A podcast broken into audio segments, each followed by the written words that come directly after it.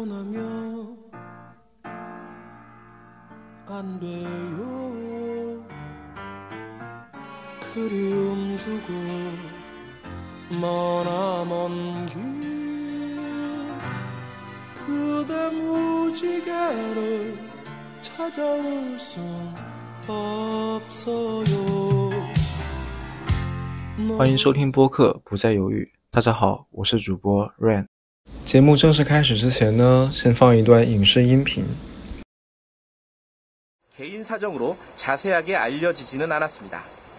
평소 자기 관리가 철저한 채택 구단의 기권 그러나 운명은 관계자들을 논란 그리고 타이밍은 이로써 채 구단은 그저 찾아드는 우연이 아니다. 간절함을 향한 숱한 선택들이 만들어내는 기적 같은 순간이다. 주저없는 포기와 망설임 없는 결정들이 타이밍을 만든다. 그 녀석이 더 간절했고 난 더 용기를 냈어야 했다. 나빴던 건 신호등이 아니라 타이밍이 아니라 내 수많은 망설임들이었다. 好了，相信不少熟悉他的朋友们已经听出来了，这是韩剧《请回答一九八八》第十八集狗焕的一段独白。在这一集里， 他认识到自己永远无法和自己喜欢的姑娘，也就是德善在一起。也在这一集里，他认识到自己的种种犹豫和不敢面对，错失了所有的机会。在气愤过后，他终于想明白了这一切。于是他说：“但是缘分，还有时机。”不是自动找上门的偶然，是带着恳切的盼望做出的无数选择，创造的奇迹般的瞬间，毫不迟疑的放弃和当机立断弄出了时机。那家伙更恳切，我应该鼓起更大的勇气。搞怪的不是红绿灯，不是时机，而是我数不清的犹豫。看到这里的时候，我被狗焕无限的共鸣，因为我知道我也是一个很犹豫的人，想的太多。以至于做的太少，不敢遵从自己的内心。明明很喜欢，却要装作毫不在意的样子。看过《一九八八》的人应该都明白，在整部剧里，德善和狗焕有那么多次机会可以更进一步关系，可是却因为种种原因和狗焕的不断犹豫给错过了，实在是让人很惋惜的一件事情。可是仔细想一想，会发现我们并不会对剧里的情节。感到任何的意外，因为它就是我们生活的一种缩影。大多数的人在回答更像剧里的谁时，都会回答像狗焕。所以我觉得狗焕更像是编剧笔下我们大多数普通人的一种缩影。看他做的每一个选择，其实也都能够理解。所以当看到五年后他和德善在一个转角相遇的时候，编剧就告诉我们他们错过了。在那个时候。我们其实是可以接受的，只是有一点意难平而已。至少对于我而言，我觉得是可以接受这个结局的。同时，我也明白编剧想要传达的意思，即是不要犹豫，勇敢做出内心的选择，好运会眷顾你的。就像在最后。呃，我非常喜欢的宝拉向善宇说出那句“我们我们能不能重新在一起”的时候，我是非常开心的。善宇和宝拉之间的爱情，简直就是他们做出的选择，就是狗焕的另一面吧。所以他们能有一个很好的结局，我每次看都会觉得很感动。编剧想要告诉我们的是，不要犹豫，勇敢做选择。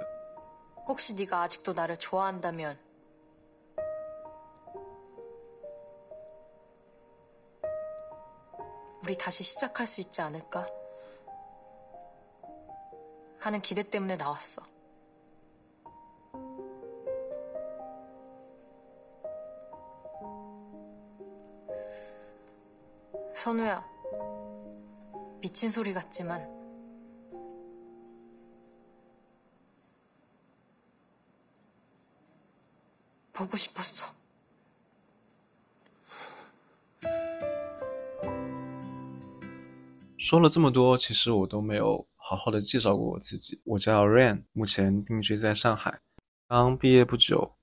还处在一个求职的阶段。不再犹豫是对自己的期许，也是因为生活中有太多的选择，每一个选择都有它独到的价值，所以不用去担心每个选择可能带来的弊端。我非常喜欢詹庆云他讲的一段话，他说：“一切都是最好的安排。”我接受了这句话，不只是因为对生活感到知足，也是因为人生里还有太多别的考试，每一天又有新的选择，人不能陷在回忆里，无论是怀念还是遗憾。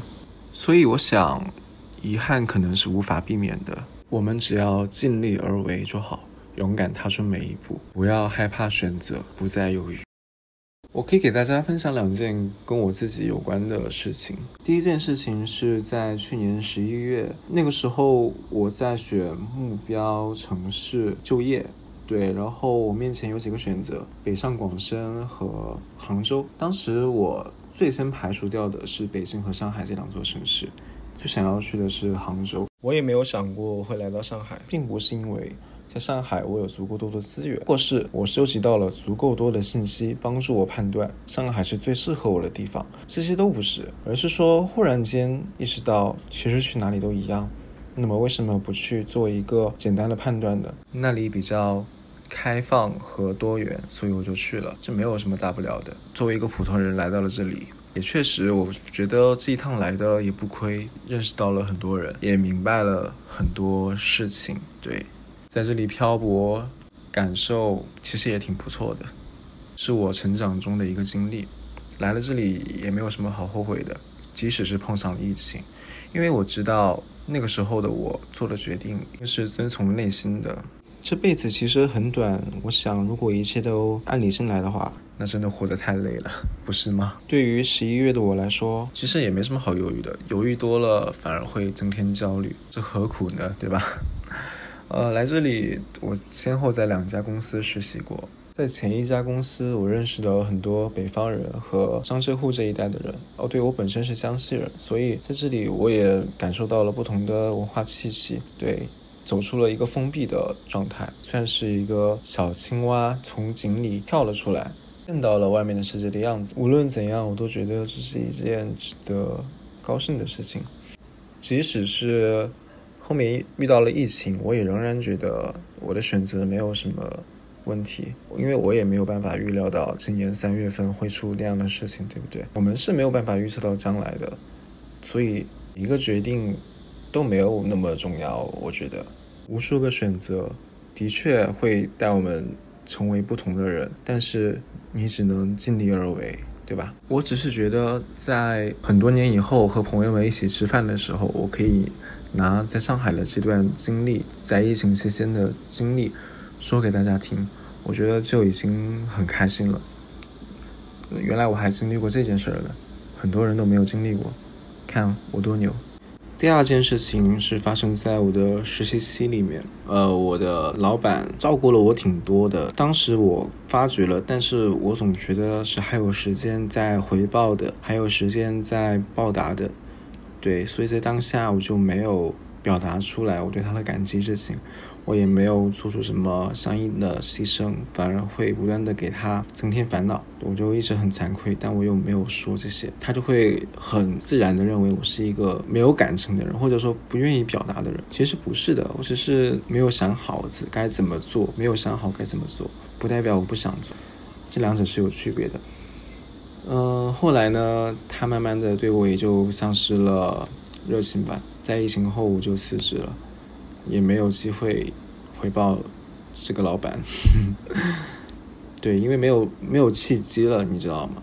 就是我觉得，如果说很长时间之后你再想去回报一件事情，其实其实是比较尴尬的，对，因为他可能本身也不在意了，嗯，这是我比较遗憾的事情，想的太多了，没有做，嗯，其实就算当时我表现的再难堪一点，至少。只要表现出想要报答的那种感觉，他都会很知足，他不会在意那么多，这是我比较遗憾的地方。然后你你知道他当时当时，嗯，对我帮助有多大吗？就是他对我有多上心吗？我写的稿子，他会一个一句话一句话的帮我摘问题，然后告诉我，而不是说帮我改完就可以了。他是想要告诉我我要怎么去做的更好。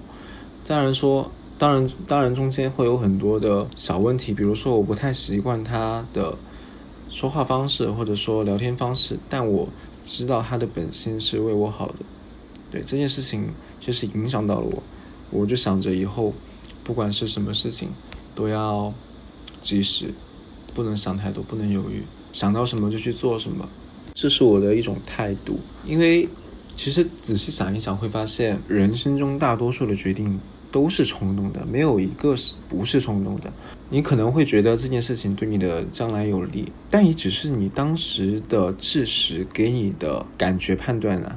你没有办法保证啊，你又看不到未来，对不对？所以我觉得那也只是一时冲动，可能过两个月，或者说一个月、一个一周、一个小时，你这种想法就淡掉了，对吧？就好像你在十四岁的时候啊，算了，我说我在十四岁的时候给自己取的网名，我也会觉得我可能四五年不换了，四五年都会喜欢这个网名，因为我觉得我当时取的网名特别好，可是。过了一个礼拜，我就觉得那个网名奇丑无比，奇，然后也非常的不好听，不好记，就是这样。人是很动态的，你明白吗？但是你能够因此而否定掉当时我取这个名字的时候的心情吗？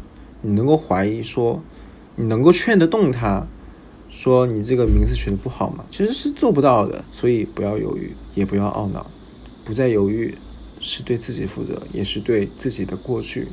自己的未来负责。越长大越会发现，其实不犹豫是一种承担责任的方式。